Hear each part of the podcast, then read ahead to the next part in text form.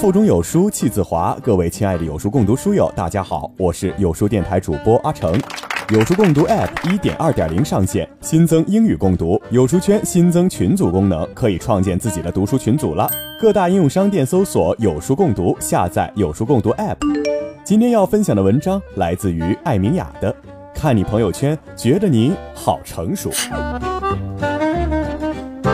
这个世界上有太多这么维系操守的人。假如你买了一瓶专柜化妆水，发个朋友圈，他们会留言告诉你，买进口货不爱国，含铅、含汞、含一百零八种化学成分。他一个远房亲戚隔壁三姨妈的儿子的女朋友就在这个厂子里上班。这里面的成分其实很便宜的，和某国货是一个生产线。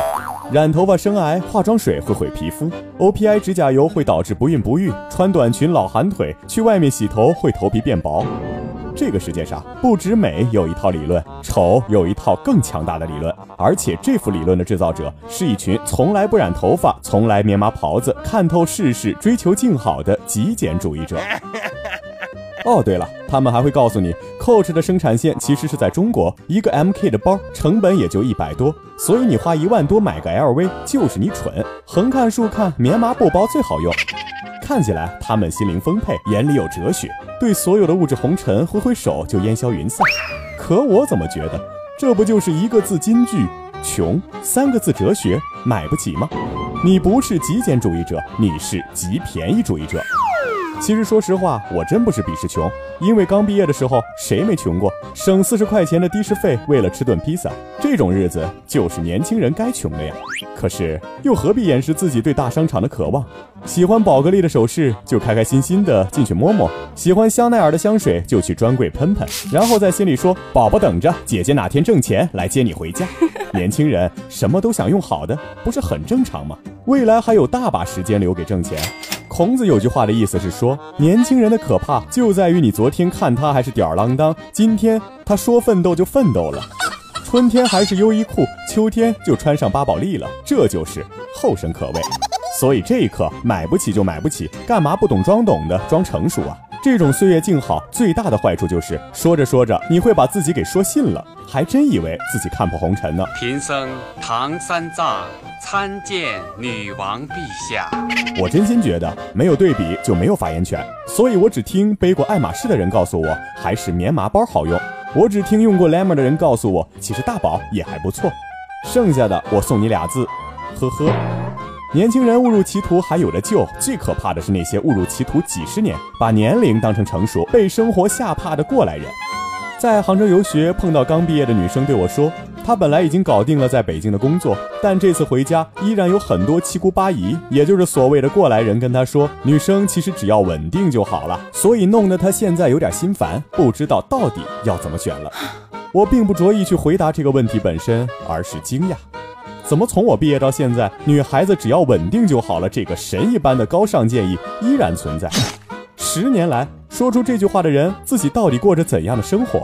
他们又是否真的从所谓的稳定里得到了快乐？年年岁岁何其相似，每一年都有不经世事的小女生到过来人面前讨教经验，以为岁月流逝总归给人留下点智慧。可是后来你自己才会发现，岁月是否给一个人留下智慧，真正成熟起来，完全取决于这个人本身是否拥抱和察觉了岁月，否则千年下来也只不过变成愚昧的老妖精。这十年来，这些人真的一点进步也没有吗？如果略有进步，就会知道这句话根本就靠不住。当一个女生稳定下来，过上百无聊赖的生活，绝大多数人就会从众的跳入婚姻，因为同样是这群过来人，就会继续建议她：二十五岁以后嫁不出去就没机会了，只能找聋哑残二婚还带着孩子的。如果说他们有什么成熟过来人的经验，顶多也就是比年轻女孩多跳了十年广场舞的经验呢。一个女人的时光是怎么变坏的？总是从没有主见开始，总是无法辨别什么是真正的人生智慧开始，而奔向一种大众套路价值观。因为对未知的恐惧，选择跟随一种大众套路生活，后来就会遇到和别人差不多的问题。这个时候，这些问题貌似已经被人解决过了，他又不得不去继续询问这些问题的亲历者：为什么日子越来越无趣？为什么老公不回家？为什么婆婆总是那么难搞？为什么呢？这个时候，当年建议你放弃未知的人，会以过来人的身份开始他第二轮的建议神功，那就是告诉你，结了婚都这样，你不能作，不能要求太高，不然就是自己作。在时代的潮流里，任何一个试图突破普世成熟价值观而追求更美好的女人，都不会受人欢迎。因为他的突破，使得太多人看到了自己的庸俗和怯懦。人们总是讨厌那些拼死出头的人，并不是因为那人真正掠夺了什么资源，而是在别人的精进之下，显得自己太懒惰。我的天哪！一个成熟的智者，从来不会建议你在可以尝试的时候去选择安全，从来不会指导你在今后四十年忘掉梦想和外面的世界，从来不会告诉你算了吧，大家都差不多，因为他们看到的不是差不多，而是差太多。越是成熟的智者，越是明白年轻是怎么一回事儿。年轻就是试错、战胜、再试错，因为他自己也是这样做的。因为只有真正成熟的智者，才不惧怕你过得比他更好，未来比他更灿烂，因为他自己也在进步。而只有那些怯懦的人，才害怕你又创造出新的生活模式，害怕他们就这样被落下。越是庸俗和懦弱的人，越是害怕自己的队伍不够壮大。这就是为什么卖假药的微商总是一片，洗脑术的传销总是一窝。弱者总喜欢形成一种默契，他们将自己六十分的生活共同美化成一种普世价值。他们隐藏自己在这生活里的不堪和痛苦，那就是告诉你平淡是美，老公不回家很正常，男人忙事业，你不应该打扮得太出色，不然男人会不高兴。我的天哪！当他们看到所有女人在这种价值里沉溺，看到大家都沉溺，于是就满意了，安全了。他们告诉你，男人就是不会洗碗，不承担家务，不需要过节给你送花。他们持续告诉你，生活肯定不会有那么美好。成熟的人就得接受，生活是平淡的。然后预备着告诉你第三轮神功：老公出轨没关系，只要回家就行。这不叫平淡，叫混吃等死。不是结了婚都这样，而是他们的生活早已经只能这样。四十年后，他们还要自以为早早看透了生活。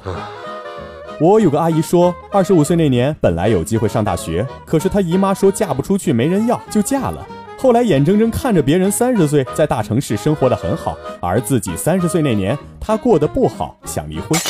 她姨妈洗脑她妈妈，又说要离婚，除非死了。而且你一个女人离了婚，带着孩子怎么过得下去？她就拖到了四十岁，到了四十岁才发现社会已经翻天覆地。她那个指导自己的姨妈早就带着她的人生经验。撒手西去了。对我而言，我从没有见过哪个女人真的安于在一个小天地里面，日复一日的洗着衣服、做着家务、当孩子的铲屎官，依然笑靥如花，完全没有脾气的。我见过真正岁月静好的女人，都是在头四十年从来埋头苦干，不问前程，然后又一天完成原始积累，这个时候才开始去追寻一些人生的真相。这个时候搓搓佛珠、穿穿布鞋，才是真正的淡看云起云落吧。我真的很喜欢我朋友圈里的有些姐姐。当我工作太累太累的时候，她们从来不会劝我说：“你别干了，你在家里带着孩子也挺好了。”而是她们会告诉我，她们在我这个阶段的时候是怎么休息、怎么调整，又继续上路的。有个姐姐说得好：“四十岁之前谈什么岁月静好，都是自己对自己耍流氓。”她们鼓励我做一切暂时看起来很痛苦、很迷茫的事，因为她们才是真正的那种过来人。